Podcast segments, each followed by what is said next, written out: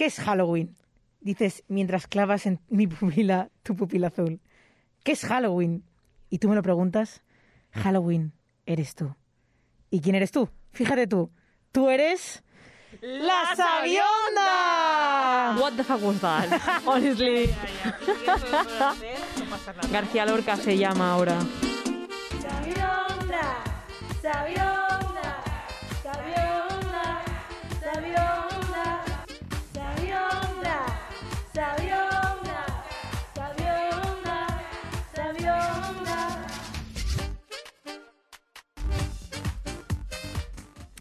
Estoy acompañada de diosas atrapadas en cuerpos humanos. No, pero eso lo has escrito tú o lo has encontrado en internet. Porque. Esto te juro, esto lo he escrito yo.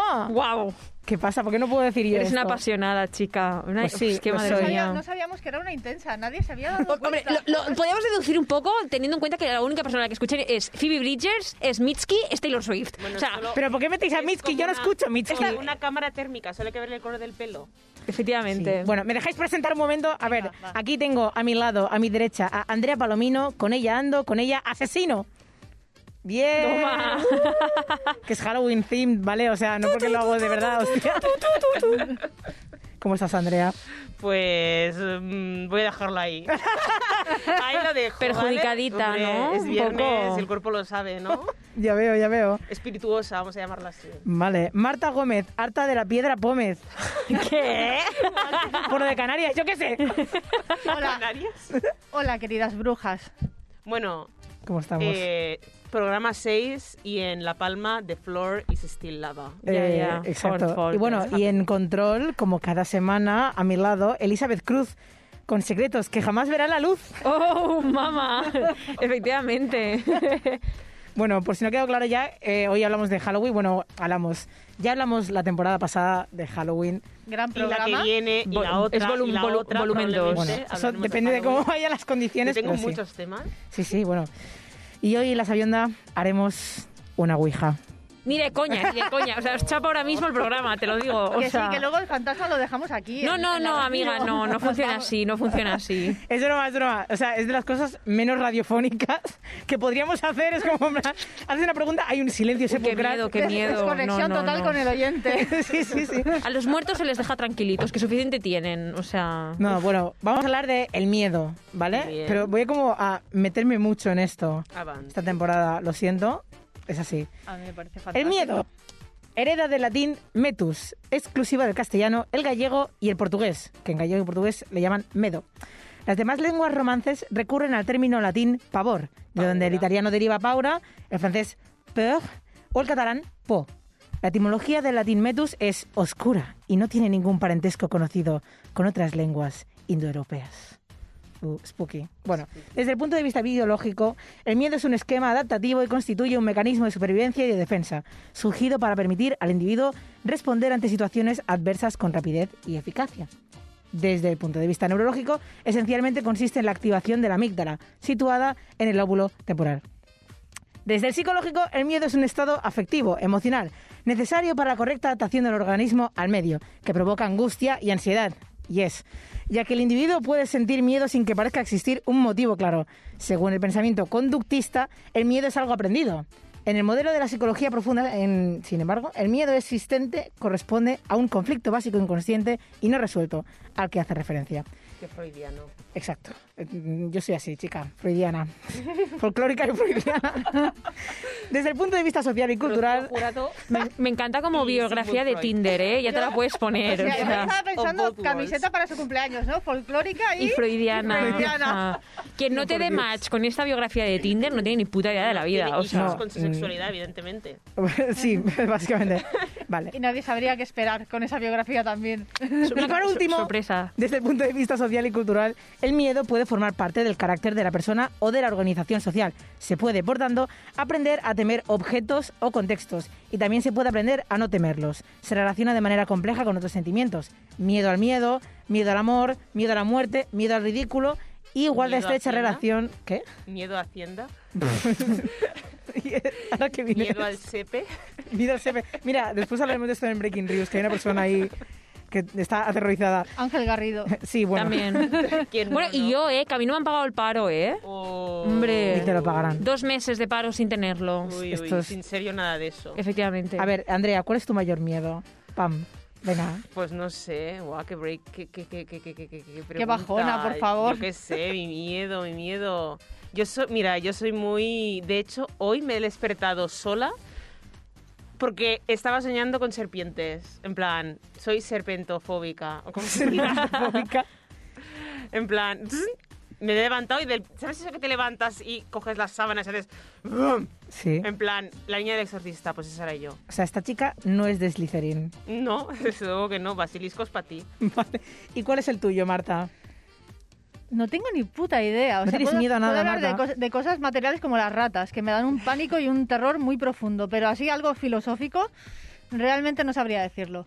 O necesitaríamos muchas horas y muchos programas para llegar al fondo de esa cuestión. Es- es- o sea, terapia, lo que estás Sí, diciendo. efectivamente. Vale. Bueno, la sabionda es la terapia de toda Cataluña. Sí. Aquí Sí, venimos sí, a eso. y De nada.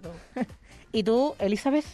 Yo, yo creo, ahí te lo pregunto muchas veces. Sí. Yo soy una persona que cree mucho en los espíritus, pero mogollón, ¿eh? O sea, os lo juro. Y le tengo pavor a que alguna vez se me manifieste el demonio o un espíritu o algo así. De verdad, es algo que me aterroriza. Acabo justo de ver la serie de Midnight Mass.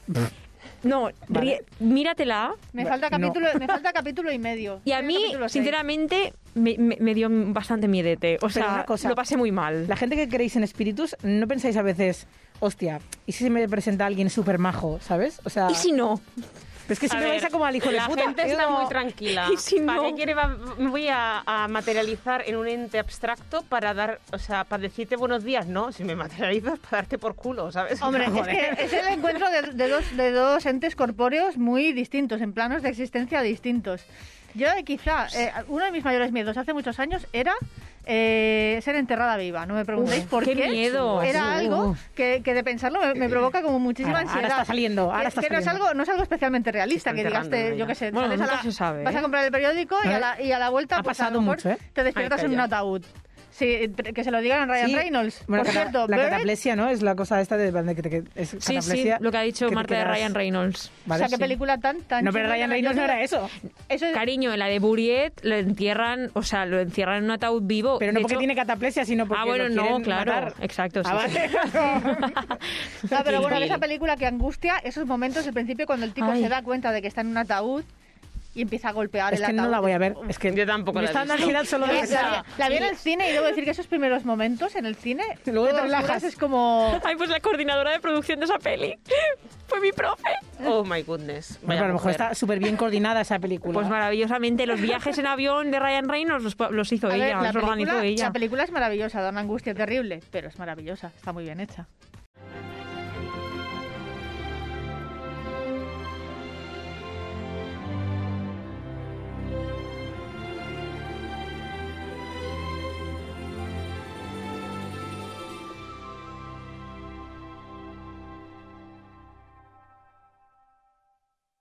Os juro, os juro de verdad que he intentado buscar otras ciudades desde las que llevo esta temporada, pero es que de verdad la gente está muy seca últimamente en Facebook.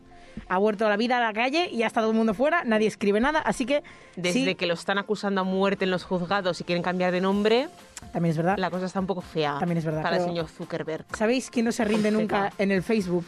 La, gente, del Prat.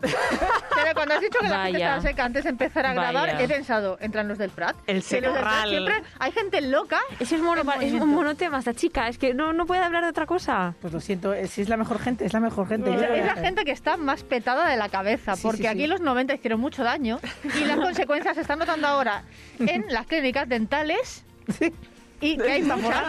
Si además, si veis, no paran de aparecer clínicas dentales nuevas en el Prat, que yo digo, estos que vieron a los yonkis de los 90 y dijeron, aquí hace falta, El bacalaete, ¿no? hace falta un poquito de arreglo. Yo creo que voy a fundar un programa de radio que se llamará Las Listillas en Cornellá y solo hablaremos del muro de Facebook de Cornellá. O sea, Vale, buena suerte. en todo caso, el grupo que he escogido hoy es de mis favoritos porque mm, tienen hasta portada y todo que pone yo no elegí ser del Prat, simplemente tuve, Tuve suerte. Yo Oh también. Es una maravilla. Marta, Marta está en este grupo. Claro, está en este grupo, o Obviamente, sea, estoy en este y uno o dos más. Vale, pues no sé si os habéis enterado un poco, ¿vale? De que hay una fiebre nueva que no está, o sea, una fiebre nueva de juguetes que no es entre los niños precisamente, es entre los adultos. La fiebre del oro en Discovery La fiebre de Channel. los juguetitos Qué juguetito. del Lidl. Se llaman... Uy, Ah, oh, qué pesada Hay otra, gente. feria- hay otra fiebre hace años que son los hot toys de, de los Ya, que muñequitos de, basta ya. de superhéroes. Que los muñequitos hace años se llevan más entre los adultos que entre los niños. Pero, que- pero ¿por qué? ¿Por qué? ¿Qué, qué adultos? No, no. Adultos nosotros, ¿eh, Adultos amiga? sí. Adultos No, nosotros. Habla por Reddy. Yo digo No, no, es que hay un de más de vídeo- 40. hay ahora mismo. O sea, esto parece el mercado de la criptomoneda, pero es la nueva criptomoneda, o sea, el nuevo Bitcoin son los juguetitos del Lidl. Son los cereales del Mercadona. Ah, no, del Lidl, de chocolate, Lidl. rellenaos. ¿Pero qué, qué- qué cereales estás hablando tú ahora? Da- ¿Dónde estás tú? Los del Lidl. Bueno, Son centrémonos muy aquí, buenos. la que está un poco los de yo. Mercadona. Venga.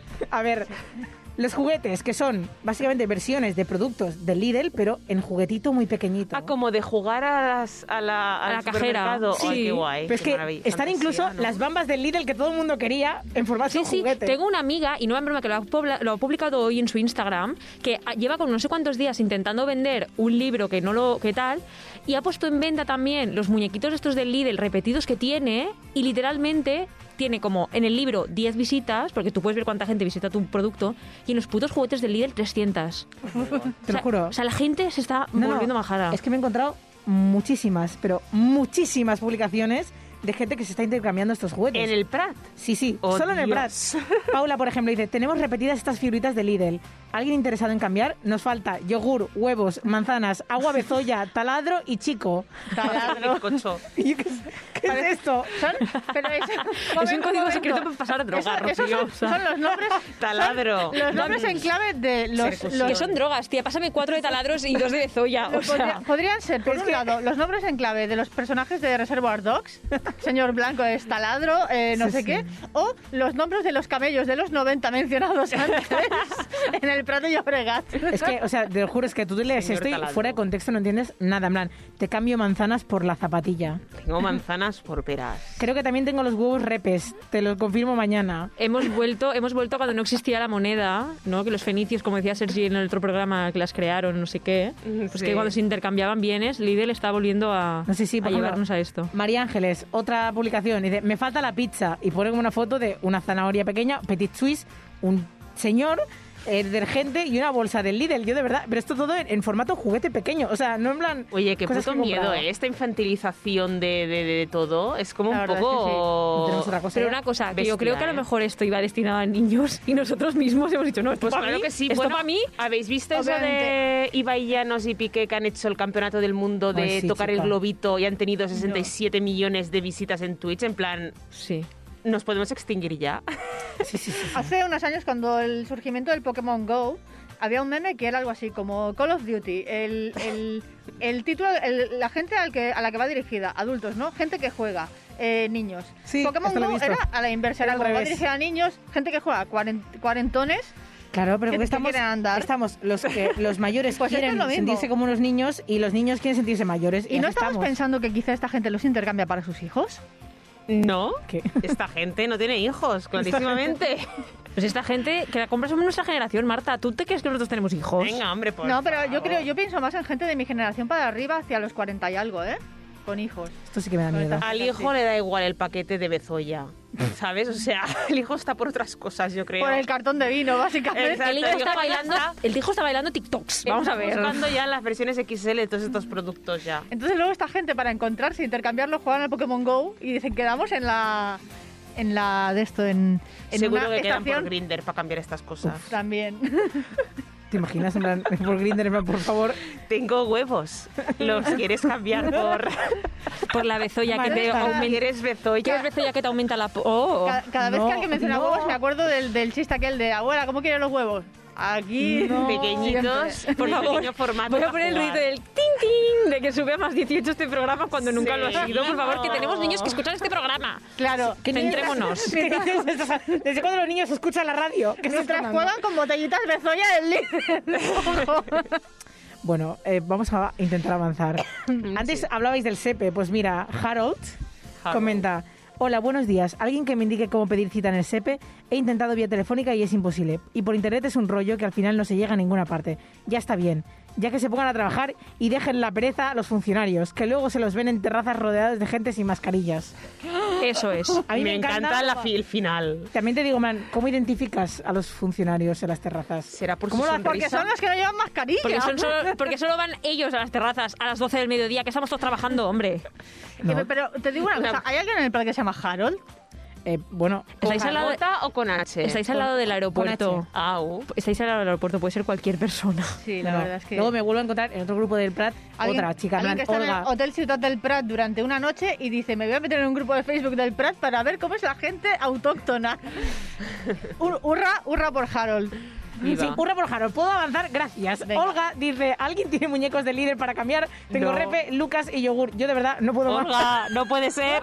Hemos vuelto a lo de los yogures de Lidl, por Exacto. favor, Eso es, basta. ese es el día que he tenido yo hoy haciendo esta puta sección, ¿vale? No puedo más. Te lo preparas el mismo día que grabamos, ¿eh? Sí, porque chica, tengo una vida de estrés absoluto. Mira, no, sí, sí, no tú en breves, en breves aquí la, la comitiva directiva se tendrá que ir.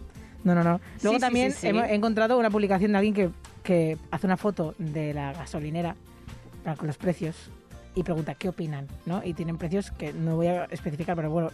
Diésel, un euro cuatro el litro, un euro cinco, un euro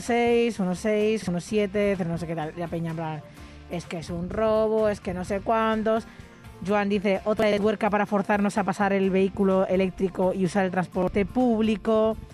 Que yo en esto siempre tengo conflictos como, es que deberíamos hacer eso. Efectivamente. Pero no Ya, creo que pero sea por no puedes esto ir a ¿no? tampoco. No creo que sea Repsol que haya dicho, vamos a forzarlos a utilizar el vehículo eléctrico. Es como, en plan, esta peña que te está vendiendo la gasolina, No quiere que cero uses, eh, que tú te vayas. Sí. Es como, en plan, no creo que venga de aquí esto, pero bueno. Pero por otro lado es como, también esto de la prisa por cambiar de, de vehículo, como que te privan cosas y tal, y es como, a ver, la gente no tiene pasta para ir tan rápido de una cosa a la otra, es como, eh, yo he comprado el vehículo que podía comprar, no, he- comprado una cosa para contaminar adrede. Y luego también que te hay una visión como muy centralista de todo esto, porque claro, es como la gente que vivimos ya en la ciudad, para nosotros es muy fácil también pasar Exacto. a vehículo, Sí, sí. o sea, Al transporte, transporte público, público, pero la gente que no. está desde las afueras es Esto como... es mm, Radio El Prat. Efectivamente. No estáis dentro. O sea, es que es eso, ven tú del Blas Llobregat a Barcelona, verás si te Eh, pasas cuatro claro. días y, o sea... O, o- Voy de... Claro, en este caso, porque hablamos de- del Baix Llobregat, pero vive tú en un pueblo de Aragón perdido, de estos que son casi pueblos fantasmas.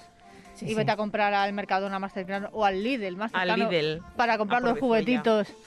Sin coche. Sí, sí. Spooky precios, spooky precios hoy. Sí, sí. El milenarismo va a llegar. Siempre va a llegar. Déjame hablar. Se deja hablar a la minoría si- si- si- si- silenciosa. ¡Calle! ¡Calle! Eh, no sé nada, ¿no?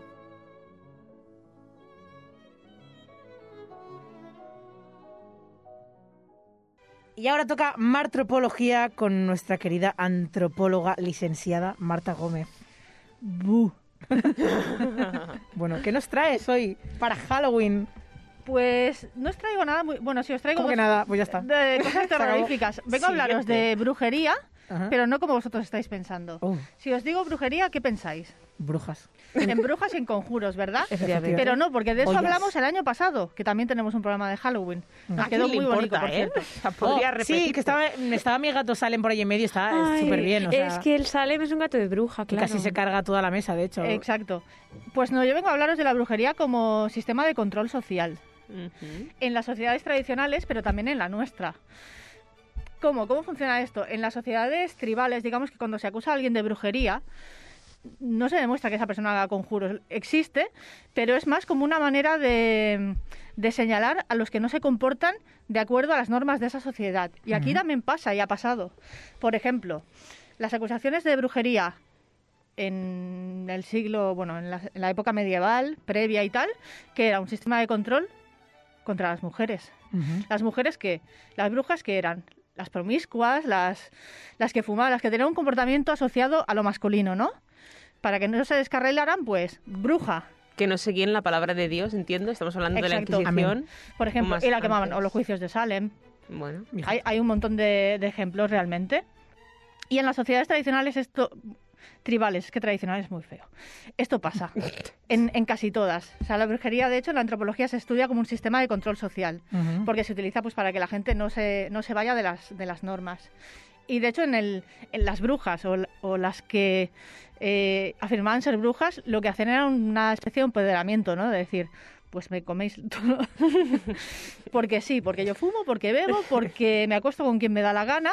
De ahí algunas, eh, algunos lemas feministas de hoy, como el de Somos las nietas de las brujas, que Mm. nunca pudisteis Exacto. quemar, ¿no? Sí, me encanta ese lema el otro día. la- Y viene, pues viene de, de todo esto, de que, de que las brujas eran, básicamente, no eran personas que hacían conjuros. O sea, eso de la, la vieja con la verruga y el caldero Y es que podía existir en algunos casos, Te pero... pillaban haciendo sopa como muy a lo grande y decían... Y si te salía "Mm, mal, estás si te salía aquí". mal, la- niño. Si, si lo- si los fideos con pollo te salían mal, pues eras una bruja. A ver, o sea... Tiene mucho sentido. No te ha salido bien el caldo. Vale, esto por un lado, tema brujería, pero también, como sé que os gustan mucho los temas culturales, me he apuntado a algunos rituales funerarios curiosos del mundo, que ya empezamos el año pasado Es con- esto.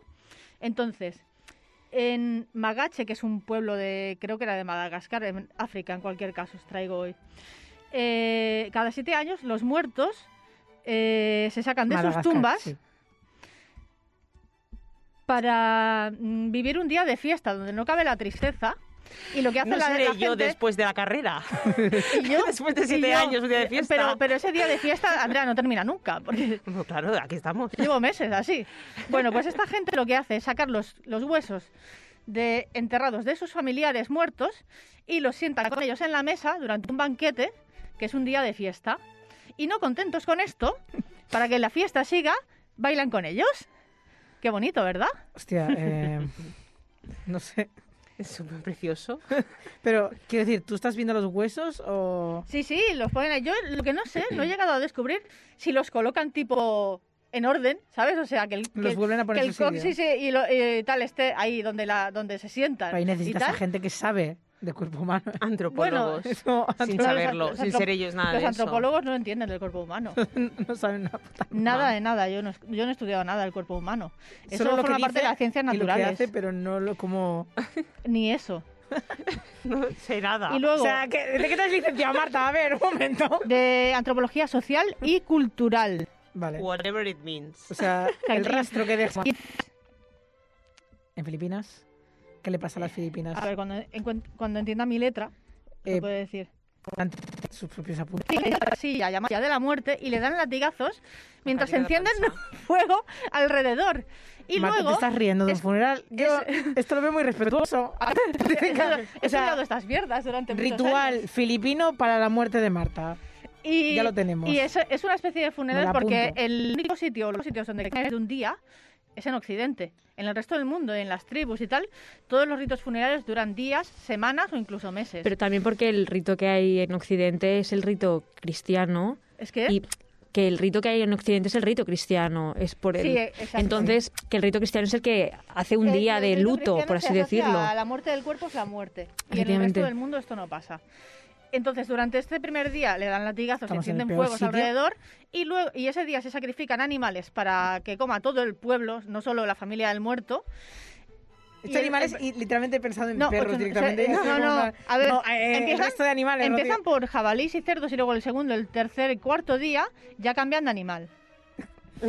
que ya cambian de animal, se cansan Y de tanto de, de- pollo hostia, todos los estoy, días. estoy hasta arriba de chorizo. Que esto os ha gustado, con pero vamos a ir a, a vuestro favorito, que va a ser el asociado a la imagen que, que he puesto, que Rocío ha visto y se ha preguntado qué cojones es esto. Sí, Pues en Ghana, en Ghana. África, norte de África, Es que estoy comprobando Los- todo lo que me dices en Google, Mario. No, a ver, esto visto- quiero verlo. Hostia, vale, hostia. donde, donde, los, donde los negros del ataúd Oh, famosos Dios. durante la pandemia. Bueno, pero hay, hay algún sitio en concreto que no es que sea, o sea, no explica, no he encontrado el ritual en sí, sino que los, los ataúdes eh, reflejan la personalidad, gustos y carácter del muerto, por ejemplo, yo qué sé, pues hay uno que, que Rocío decía, hay una bamba, es una bamba, Sí. vamos a ver el... Vale. el- Para la gente que estáis en Sí. YouTube, esto lo vais a ver. eh, es es muy una bamba, lo otro es un avión. Pues no sé, a lo mejor uno eh, era futbolista, fabricante de bambas, yo qué sé. y eso Pero es, la bamba es. Entonces, de verdad, yo qué parece, sé. parecen atracciones de, de- de la feria de pensé. pueblo. De hecho, yo pensaba, yo pensaba que hacen en una feria, entonces cuando leí el subtítulo de la foto en el artículo que vi, ponía eh, ataúdes en Ghana. Oh, que se han puesto de moda los ataúdes de- del juego del calamar. que lo puse el otro día. y dije, Pero si "Pero- son mega basic, ¿no? pero un que no- ataúd negro Es con, una- es una con caja. un lacito... No, es que no es ni un ataúd, es una caja. O sea, Exacto, es una caja. qué fuerte. Pero con como un lacito rosa o algo así. Ay, por pero bueno, favor. eh, la gente, ¿qué le pasa? No entendéis nada. O sea, es como, tienes que capitalizarlo absolutamente todo. O, el otro día que hubo como esta manifestación en Corea por los derechos de los trabajadores y todo el mundo empezó a salir con el, con, con el traje no de rojo y había una persona que decía, pero no entienden que son los opresores esos, en plan... Ya tampoco lo entendía que ellos son Hola. Porque han dicho traje rojo, casa de papel. un poco, un poco, pero claro, en, en el juego del calamar precisamente los de rojo son como un poco Claro, los opresores. como Que aún no sabemos nada porque, claro, segunda temporada hay varias teorías, ¿eh? De que a lo mejor la en de la realidad... manifestación no sabrá lo que pasa en la segunda temporada. ¿o sí? No, pero quiero decirte que a lo ¿A quién mejor... le importa lo que pase en la segunda temporada? En plan, A me realmente lo que Ni en la es primera tampoco. A mí me importa, Para que la me gente ha a nivel internacional se identifique con él y sepa de qué va. Porque al final. Pero a lo mejor lo llevan como diciendo, esta serie es una crítica y tal, y entonces como la llevan en ese sentido, no tanto el, este personaje concretamente significa Lo esto. dudo. Iban en chándal verde, si no. O también estaban en plan de resaca porque venían de fiesta y dijeron, tío, eh, me, me uno, yo qué sé, o sea, Hombre. Si Bueno. tuvieran que ir en tacones, nadie, no harían esas cosas. ojalá. Pues ya sabéis, si os morís en Filipinas, en Madagascar o en Ghana, es probable que vuestro, vuestro entierro, entre comillas, dé mucho miedo. Y que, que se apalen eh, después de muertos, o sea, encima de muerto apaleado. No, lo del pues, látigo me ha fascinado, la verdad, pero es como, que, que- ¿para qué sirve? ¿El qué? Lo de que tú has dicho pegazos. Por si acaso estaba Sí, vivo, no, ¿no? eso, eso era. Madagascar. No, no entiendo por qué lo hacen, la verdad. Van a domar al muerto, es tarde. Y para, Está para- muerto, está de parranda. Solo decir con respecto a lo que a tu eh, apertura sobre el miedo que yo quería hablar de fantasmas hoy, pero no he encontrado nada suficientemente antropológico porque no he encontrado el libro del que lo quería sacar. Pero en realidad la propia historia de un fantasma no es como muy antropológico, en plan de no dejar ir a- al, o sea, al nivel de ritual. Hmm. No, no me lo estoy inventando, ¿eh? Porque Sí, te lo decir- estás inventando. Totalmente, pero que decir, en realidad es como una construcción social, ¿no? No sé si en otras culturas existe el fantasma como tal, si es una Eh, no, cosa en otras negativa. culturas existe el fantasma como tal, conviven con ellos día a día. Ajá. O sea, mm, es, forma parte de la vida la muerte, de esa Exacto. manera. Por, por eso hay un texto muy guay que no es muy largo que se llama Shakespeare en la selva, de Laura Bohannan, en la que ella, en, en la tribu en la que está, no me acuerdo cuál es, les empieza a leer Hamlet o algo así. Y, y para ellos es como muy normal que Hamlet hable con el fantasma de su padre. Pero lo entienden a su manera y es una manera perfecta de entender un poco la diferencia de, los pensamientos. Pero esto a mí me recuerda con. No sé si lo he explicado en este programa ya, con el tema de la resurrección de Jesucristo. Que yo de pequeña, cuando decían, y Jesucristo resucitó al tercer día, yo de pequeña me imaginaba, pues Jesucristo siguió con su puñetera vida, de viejo, resucitar. No, No, nena, la transfiguración. ma. Claro, pero para mí, Ay, la mi cabeza, transfiguración, madre mía, me estoy yendo a la ascensión. Claro, pero es como para mí, mi cabeza de niña, si tú me dices he resucitado, es he vuelto a la vida. O sea, He levantado la piedra, he tirado las mantas así, vamos Exacto. a, por, O sea, a desayunar, ¿no? claro. Cosas así. nosotros hemos jugado a videojuegos y cuando te resucita el videojuego, tú sigues con tu puñetera vida hacia adelante. Entonces, claro, es como cuando dijeron, no, no, no, Sale es que ahora es el Espíritu Pokémon. Santo, no sé qué, y tú. Vaya mierda, ya no creo en esto. Es como María. Ya, pero es verdad, Sí, claro. ahí hay un vacío, ¿eh? ¿Cómo, narrativo, cómo? Porque es como, la historia de qué es, que él está eh, enterrado con una pedazo de losa encima de piedra y entonces él resucita, pero desde que resucita hasta que se le aparece a San Pedro para decirle, hey, hola, que estoy vivo, No, la cosa es que los... No, no, no, los... Elizabeth Cruz ¡Hombre! para. Tema, Espera, que voy, tema. que voy, que voy. A ver, La Chica del. Opus. hombre, ya te digo. A ver, Jesús muere, resucita el tercer día. Bien, hasta aquí todo bien. Vale. Todos los- se les presenta a los apóstoles. Menos, menos, menos a Santo Tomás, ¿Por qué? Porque no estaba con los apóstoles. vale, o sea, Porque aquí no. sintió FOMO Santo Tomás aquel día. Entonces- dijo, todo el mundo WhatsApp, ¿no te crees lo que acaba de pasar, tío? Se ha aparecido Jesús. Entonces empezaron, Jesús ha resucitado, Santo Tomás, no le- hasta que no toque, hasta que no meta el dedo en su llaga, No limita ángeles y... no eh, me creeré que el Señor ha resucitado. O sea, el Señor resucitó en carne y hueso. De ahí que en el Apocalipsis se habla de la resurrección de la carne. O sea, ¿por qué en la iglesia se prohíbe se prohíbe muy entre comillas, ¿eh? Esta- ahora no hay problema, pero se recomienda en la Iglesia Católica no incinerar los cuerpos, porque en el fin de los días el cuerpo humano resucitará en carne y en hueso, y volveremos al el cielo, volverá a la tierra una vez más. Y el Edén del cielo y el paraíso será en el planeta Tierra. Madre mía, lo que se aprende viendo Ya misa de medianoche, ¿cuántos ¿eh, colega? Pero, pero una cosa, entonces... Antes de de mis clases con los hot priests. Tenía, tenía un crash con Jesucristo esta chica. Pero, pero nivel- después de ese momento, A nivel cinematográfico me faltan escenas.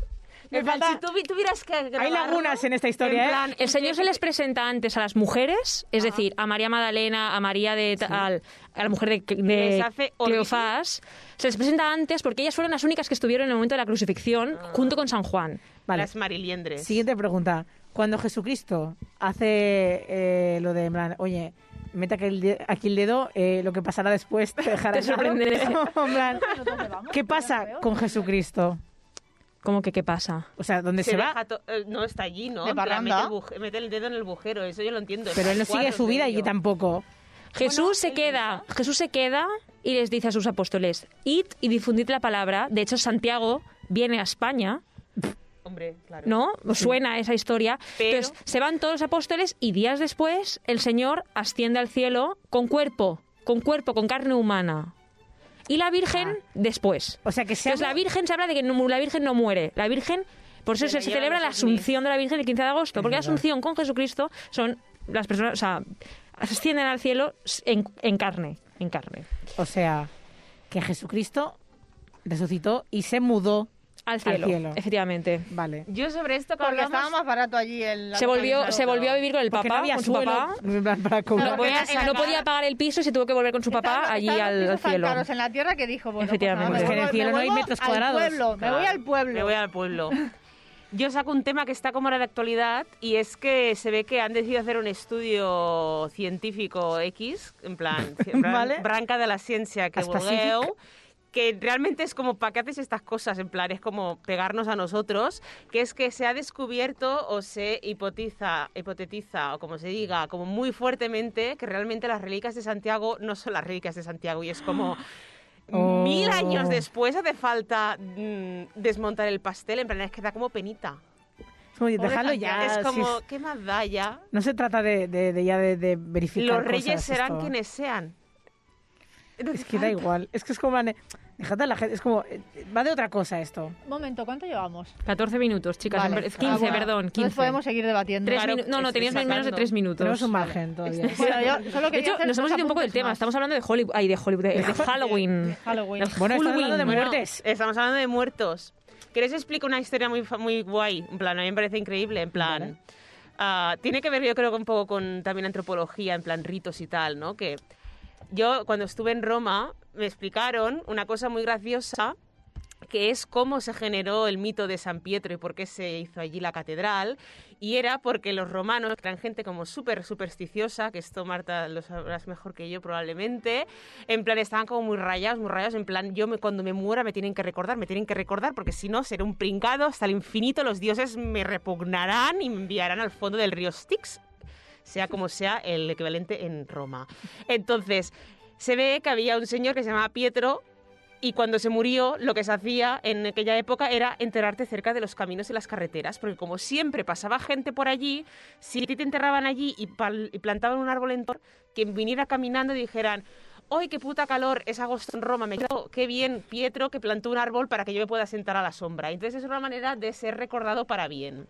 De ahí, por ejemplo, la tumba del panadero en Portamayor en Roma, que es un señor que era panadero, pues digo, pues mi tumba va a tener forma de horno y es una piedra con un montón de, de redonditas que son las puertas de meter el horno. Están Como, Fanático, como ¿eh? el ataúd en forma de bamba. Exacto, es El día del muerto, claro. entonces, en la cosa de, de San Pietro, eh, que a mí siempre me ha hecho mucha gracia, es que por allí pasaba una vía, no me acuerdo exactamente cuál. Entonces, allí pues se murió un tal Pietro. Y entonces había mucha gente que, eh, como ahora la tumba de Michael Jackson o de quien sea, que dejaba como notitas y papelitos en plan, Pietro, eres el mejor, Pietro, te amo, Pietro, te quiero, Pietro, Pietro, eres el puto amo, Pietro era el Justin Bieber de... Exacto, en plan, Pietro, te amo, Pietro, eh, Dios te Yo de en plan, un como un montón de, tuyo. en plan, exacto, en plan, embarázame, cosas así. Entonces la gente dijo, coño, coño, coño, abrió un libro y dijo, no será, no será Pietro. entonces empezó a quedar ahí la movida, la movida, y entonces dijeron aquí, este es el apóstol fijo. Porque claro, Pietro era el que crucificaron del revés, en plan, era como el sucesor de ese Jesucristo, digamos, ¿no? Sí, En sí. Toda la liturgia. Él le dijo a, a Pedro, en plan, ten- pon tu piedra, Piedra de y piedra. claro, pon la- con la primera piedra monta la- mi iglesia. Entonces, a día de hoy, digamos que tú cuando vas a... Eso es una cosa que tengo yo pendiente, es que cuando tú vas a Roma y ves el Vaticano, tú ves un pedazo de edificio enorme, pero existen como, digamos, cinco pisos por debajo. Entonces, para tú visitar lo que son las catacumbas, en plan, el último piso de abajo, tienes que pedir como... Tienes que apuntarte como una lista que a lo mejor tienes como dos meses porque puede bajar muy poca gente para ir a ver la tumba esta que con rojo está escrito Pietro, te amo, Pietro, Pietro, Pietro, Pietro. Entonces se Guau. creyeron que ahí estaba la tumba y empezaron ahí a hacer sus movidas. En plan, primero hicieron una basílica en los tiempos romanos, no sé qué, y entonces fueron haciendo cosas hasta que llegó un señor que se llamaba Ramante y en el 1500 o así dijo a tomar por culo la mierda esta, hacemos un catedralote. Entonces hicieron el catedralote. Pero todo porque dijeron que, como aquí había mucha gente que había escrito Pietro, te amo, pues aquí estaría Pietro. Pero, o sea, ¿Os imagináis que abren ¿cómo ha eso? conseguido Andrea hay- colarte la sección de arquitectura dentro de la antropología? Es como, ya no es que haga más de 18 minutos, es que se come las otras secciones. ¡Oh, no! Te invade. Yo, yo solo quiero concluir con dos cosas, con dos apuntes. Vale, rápido. Primero, eh, no tengáis miedo de las historias de miedo, Ah, vale. ni de las pelis, porque las historias de miedo, libros, películas, todas, incluso anécdotas, solo hablan de qué hacemos cuando tenemos miedo, como los- todos los libros de Stephen King, como La Niebla, por ejemplo, que es el Sí. Ejemplo más paradigmático. Durísimo. Cómo, cómo reaccionamos cuando tenemos miedo y que las historias de fantasmas no son más que historias de ausencias. Siempre que hay una historia de fantasmas habla de algún tipo de ausencia más profunda, no solo la muerte física de alguien, sino de, de la, la falta, por ejemplo, en Portugués, ¿quién era? Creo que era el padre que, que faltaba. Que Pues no estaba. si es un madre, spoiler, uno- pues uno ya- de los progenitores. Y siempre que hay una historia de fantasmas, habla de, de algún tipo de ausencia terrenal. Mm. Y, le acabo de quitar todo el misticismo a Halloween y al miedo. Os jodéis. Ya está. Ya está. Ahora, ¿qué vamos a celebrar? Nada. que- nada. Por culo. Ay, Yo me, yo me voy a pintar, pintarrajear de Pennywise en casa de mis amigos y a, Sí. jalar pizza. Todo, Nosotros todos los también, lo hacemos nosotros esto. también nos Primero nos disfrazamos. maquillamos medio bien, entonces luego cogemos un, un lipstick de color rojo y nos hacemos las rayas ahí como... Y ya está. Ahora, ahora le digo, el, el año pasado le dije a mi amigo José, te pinto. Le pinté y le dije, ahora te estropeo. y cogí el este y le hice las, las de estos. Y yo me volví así en taxi, ¿eh? El taxista no me dijo nada. Bueno, yo creo que esa noche ya se esperan de todo. Mira, lo mejor es que dejes la casa y te hagas arquitecto.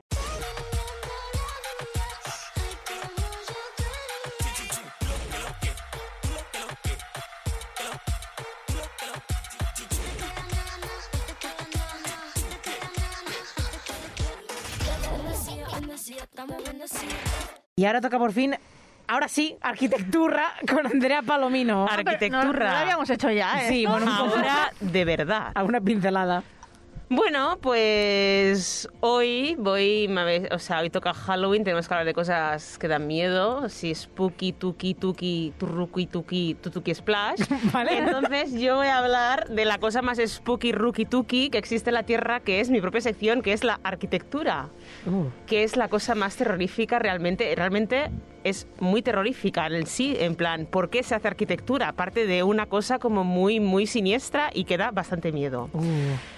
Bibliografía. Voy a partir de eh, amigas arquitectas que sé que me escucháis allá donde estéis, aunque probablemente luego yo nunca lo sepa. Existe una serie de publicaciones que probablemente sapéis si sois lo suficientemente modernas que se llama San Rocco con dos Cs. Y en el número 5, en 2012, hicieron un número que eh, se llama Scary Architects. Entonces, este número, esta revista, digamos que cada tema, cada publicación, quiere decir, saca un tema y entonces se colocan artículos que tienen que ver con ese tema. Entonces, en Scary Architects, ellos siempre lanzan como una editorial, que es un pequeño texto, que es como su premisa. Entonces, en esta premisa ellos dijeron, la arquitectura da puto miedo. En plan, partamos a partir de ahí. ¿Vale? Porque es, por autonomasia, una herramienta de opresión. No es casualidad que la arquitectura sea la herramienta favorita de los dictadores, reyes, eh, tiranos. Es históricamente así. Uh, no es casualidad claro. que la arquitectura esté muy estrechamente relacionada con la desigualdad y la jerarquía.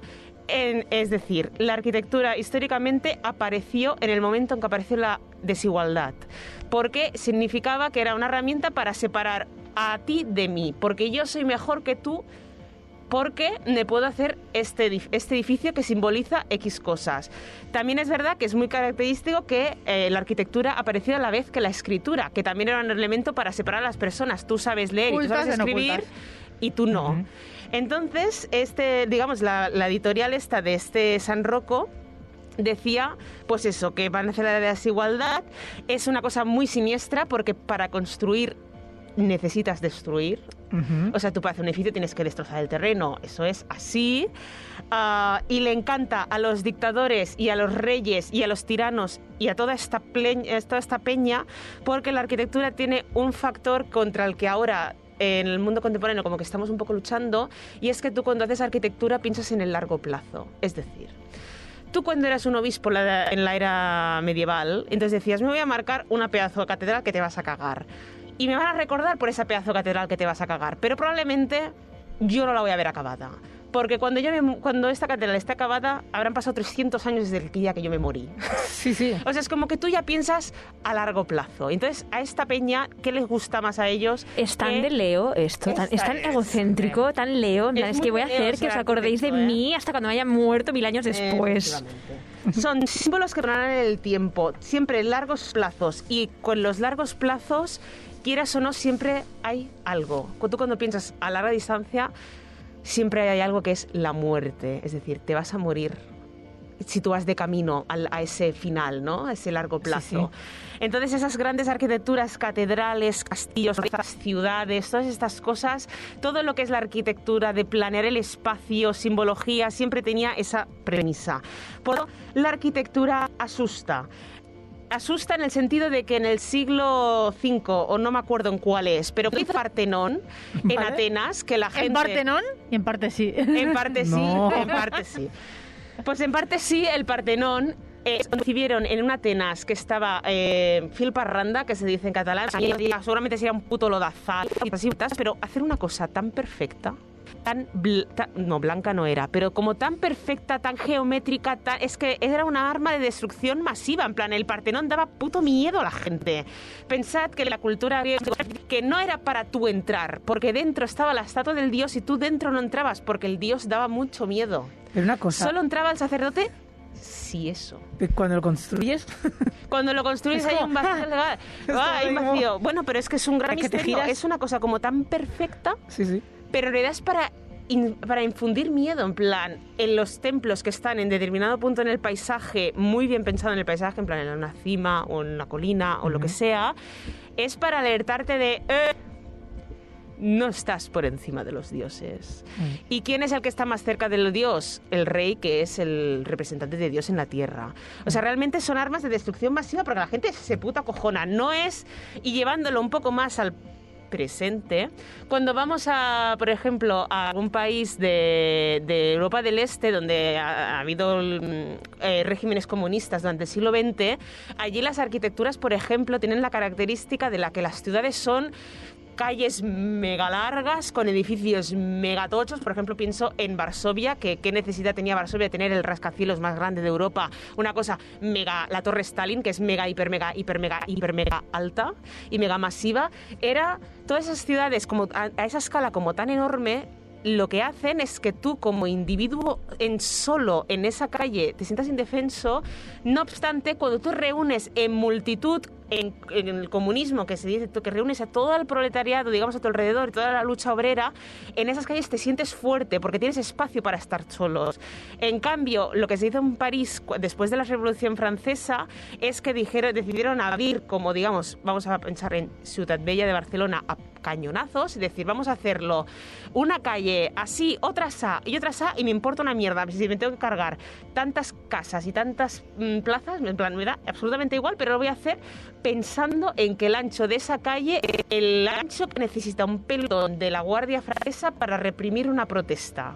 Uh, Eso es así. Uh. Entonces, es una, la arquitectura es una herramienta de opresión. También es una herramienta de opresión por parte del arquitecto hasta ahora, porque ahora, como todo el mundo sabrá, o si no, le invito a la reflexión, los arquitectos somos unos desgraciados y unos pobres y cobramos en lentejas. Solo hay que ver, eh, solo hay que ver. eh, Solo hay que ver que estoy yo hablando aquí. Exacto. ¿Será posible? De, de Audacity o esta mujer? O de- Te damos casa, te damos cobijo. Y, cuando encima... algo lleva la etiqueta de esto es accesible, dices, el arquitecto este no se ha roto una pierna en su puta Bueno, vida. eso de decir que es culpa de los ingenieros, no de los arquitectos. No, los de la- Yo también está. digo- Bueno, siempre- eh, echando balones lo fuera. lo digo de ambos, ¿eh? Porque no sé exactamente qué hace cada cual. Nada. En verdad, en verdad es culpa de quien da el permiso, porque si tiene un ascensor y tiene una rampa es accesible. ¿Sabes de Otra quién cosa es es cómo culpa? están colocadas. La culpa es de que en realidad hasta hace muy poco el arquitecto era un señor blanco eh, de buena, una persona burguesa que, Exacto, ahí iba, ahí- que ahí tiene iba. todas las maneras de, en plan, no tiene ninguna ninguna diversidad funcional y puede hacer de todo. Entonces exige, eh, él eh, Hace oprime los a las a su- clases a su imagen y semejanza, exacto. Él oprime a las clases obreras, a las clases que tiene por debajo, es una manera de opresión. Sigue siendo la arquitectura una herramienta de asustar a la gente. A mí me está dando miedo, ¿eh? Entonces, No, no, yo si no suficientemente acojonados, vamos a coger un ejemplo, porque entonces este editorial que decía de San Rocco de Scary Architects, lo que hace es dedicar eh, los eh, di- diversos artículos, que son muy guays, muy interesantes, a arquitectos que han decidido deliberadamente espantar al mundo. en plan, lo que hay, pues venga, a por ello. Con todo. Entonces voy a hablar de un artículo que se llama Baroque or Brooklyn de Ludovico Centis, que habla de un arquitecto que se, llama, se llamaba Morris Lapidus, que era un señor que vivió en el siglo XX en Nueva York. Entonces este tío es la representación del sueño americano, en plan... Ellos, los americanos, fliparían con esto, porque es el típico caso de es que yo nací pobre, me, morí con U, multimillonario, y porque el sueño americano es genial y porque vivo en Ah. América me he hecho súper rico, ¿no? Sí, Entonces, sí. Este, este tío consiguió interpretar las necesidades y los deseos de la gente común, al mismo tiempo influenciaban sus gustos. Es decir, era un tío que realmente él no venía de un estatus social, digamos, culto. Él era clase obrera, baja, poco nivel cultural. Sin embargo, logró, digamos, entender a la gente, y canalizar todas las energías que se movían en la era del megaconsumismo en Estados Unidos, entonces hacía arquitectura como que respuesta. Para que nos entendamos, sería como el arquitecto que hizo el Gran Vía 2 en el Hospitalet. Es decir, queremos un palacio, pues tengamos un palacio. Entonces te monto Versalles con un Berska y un Pull&Bear y mierdas así, ¿no? Y ya está. Cosas así. Bajo Energy Es realmente, ¿eh? Aunque esté, en el, aunque esté en Hospitalet, yo creo que eso debería estar en, en el Bajo. Sí, sí. Entonces yo remito a mi primer programa de eh, El síndrome del impostor, que es un gran programa que creo que ha sido mi mejor programa hasta la fecha. Probablemente fue La suerte del principiante. Tocaste techo y ya. he hecho ya fue toda la bajona, ya a partir de- Entonces, este tío escondía su complejo de inferioridad teórica e intelectual respecto a los arquitectos y a la gente de elevado estatus de York de aquellos años que eran gente pues que sabía de letras, que sabía no sé qué, en plan gente que sabía y no era el simple vulgo que iba al corte inglés de la época a las rebajas ahí a matarse, ¿no? Entonces este tío eh, lo que hacía era eh, básicamente, por ejemplo, habéis visto las típicas películas de hotel en Miami, bueno, era eh, hacía arquitectura tipo Vegas. El hotel de Roma, pues venga, vamos a poner el decorado, columnas romanas por todas partes, en plan. El hotel de la selva, pues ponía mm, cosas como era un sistema lógico racional, pero él, su premisa era la gente no es, lo que, no es lógica ni racional. Vamos a dar a la gente lo que quiere la gente, en plan, y él era como un poco Mediaset España, en plan, él tiraba para adelante, tiraba para adelante, tiraba para adelante, en plan, le daba igual, que la gente feminista, rocito, en plan, que luego ponemos rocito, pero al mismo tiempo ponemos aquí con matamoros, ¿no? En plan, porque, porque qué más da, ¿no? En plan, tú tiras para adelante, tú tiras para adelante, tú tiras para adelante. Entonces, todos los arquitectos se metían con él y digo, porque tú eres un desgraciado, porque haces de todo, eres un vendido, no sé qué. Y este, pues tiraba para adelante, tiraba para adelante. Entonces, era un tío que estaba como mega loco. Y de hecho, en los años 20-30, pues le titaban de que estaba como una puta cabra, porque a lo mejor se marcaba, o sea, sus digamos que sus elementos básicos de, de voy a hacer un hotel, el, el lobby de un hotel, pues voy a utilizar eh, pieles de animales, eh, mm, juxtaposición. eh, vamos a hacer como una especie de orgía de estilos. En plan, te lo voy a mezclar todo y voy a utilizar también elementos como, por ejemplo, caimanes vivos, que creo que también funcionan en la decoración de este espacio. Entonces, era todo el rato así. Entonces, la gente, en plan, la gente l- moría por ello. En plan, le flipaba, le flipaba. Pero las élites cultas decían. Eres un imbécil. En plan, no te estás enterando de nada. Y él decía, pero te estás enterando son vosotros. Entonces, cuando llegaron los años 70, se puso de moda toda esta cosa como mega kitsch y mega de esto, pues sí, vamos, y entonces fue cuando hizo dineros. Entonces... eh, No como tú, que estás aquí. Efectivamente, me faltan aún 40 años. Para, 50. hasta que te comprendan, hasta, Hasta que que, me comprendan. hasta que el mundo esté preparado para ti, Andrea, digamos claramente. Exacto. Entonces, mientras había un montón de arquitectos que eran como mega vulgares, Dale. mientras había arquitectos que eran mega vulgares y mega comerciales, en el año 1980, que cuando ya lo habían reconocido, en la revista Domus, un señor que se llamaba Alessandro Mendini... La dijo- Domus. La Domus. dijo... Es probable, pero le dedicaron un número, porque estaba tan de moda que le dedicaron un monográfico y dijeron, quizás representas demasiado nuestro propio pecado, en plan, nos estamos viendo tan reflejados, nos incomoda Me vernos. cringea esto. Y entonces él dijo, y tanto que sí, o sea, él decía que él utilizaba la pornografía del confort, en plan, él te daba lo que Uh. querías. En plan, ¿quieres un tigre? Pues tienes un tigre, ¿sabes? Cosas así. Y entonces este señor, evidentemente, como os estaréis imaginando, estaba como una puta cabra, ¿vale? Sí, nos ha Entonces- quedado bastante claro ya. Eh, tenía una relación con los clientes muy estragosa. De hecho, trabajó para el padre del señor Donald Trump. En plan, gente en plan que pagaba sin, sin, sin límite. Sin mirar, a sí, tomar sí. por saco. Cheque en blanco. Efectivamente. Entonces una relación contra... Porque él era, estaba, era un poco Hannah Montana mal, ¿sabes? En plan, de both worlds, pero, pero luchaba entre, entre ellos. En plan, el mundo culto y el mundo vulgar. Entonces es como, entró loco y algún cliente pues le pillaba mal. Y entonces, por ejemplo, a un cliente que se llamaba Ben Novak, am, pues cogió e intentó seguirlo corriendo tras él con un trozo de madera. ¿Qué? ¿Vale? Entonces, este era el señor Morris Lapidus, insisto. en plan, Lapidus. Una persona con sus luces y sus sombras que dirían en alguna columna de este país. Entonces, eh, eso es más que nada lo que yo venía explicando. La gente que da puto miedo y dijeron, esta cosa da muy, mie- da muy mucho miedo, pues vamos a. Y mucho a tirar españoles. con ella. Y muy mucho, y sabemos que es el alcalde quien coja al vecino. Eso y da, miedo que alguien así pueda ser presidente, o no. Preparaos que se viene Ayuso detrás. De ¿eh? hecho, de sea, hecho no da miedo, da esperanza. Da esperanza. Porque si él pudo, ¿quién no puede? Bueno, ya está aquí el programa Spooky de hoy. ¿Eh? Aprende, aprende un poco, Carla Sport. Sí, sí, Tuki Splash. Muchísimas gracias, Andrea Palomino. Qué buena esta canción, ¿eh? Yes. Qué, qué poco, qué poco se valora. Qué poco se valora. Muchísimas gracias, Marta Gómez. A vosotras por darme tanto miedo, siempre, no solo en Halloween. Yes. Yo cada vez que vengo aquí paso miedo por, por qué no va a funcionar. Es uno de mis primeros miedos.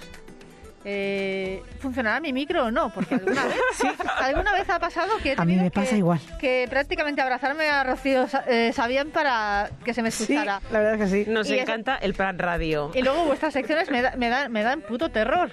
Siempre. Pero han sido insuperables hoy, ¿eh? Debo decir que, Todo muy que después bien, de Breaking News he pensado, ya no podemos, no podemos llegar a esto. O sea, Sí, sí, hemos sí, tocado techo, puede. cerramos el programa de hoy. Y bueno, por último, eh, gracias Elizabeth Cruz, una semana más por estar aquí tocando los botones. Sí. Es lo que mejor se me da tocar los bot cojones y los botones.